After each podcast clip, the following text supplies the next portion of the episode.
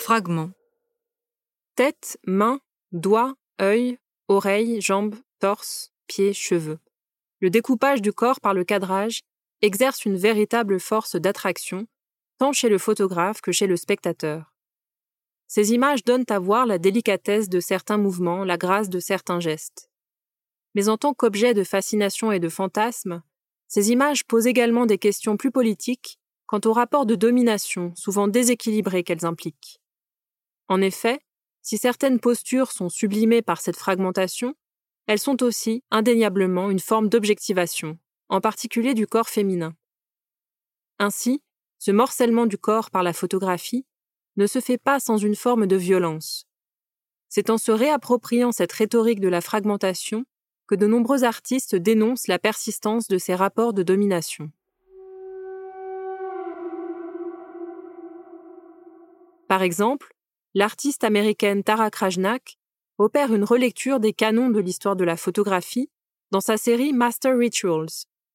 Le volet intitulé Weston's Nudes consiste en une remise en scène critique des photographies de nus du photographe américain Edward Weston.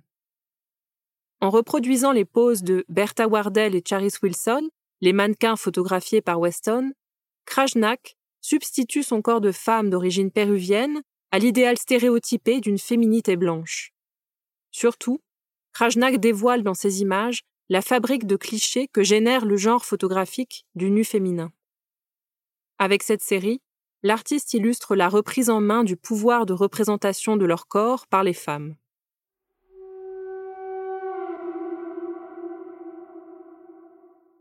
La fin de cette section est dédiée au célèbre masque de l'inconnu de la scène, objet de fascination pour de nombreux artistes et écrivains depuis la fin du XIXe siècle.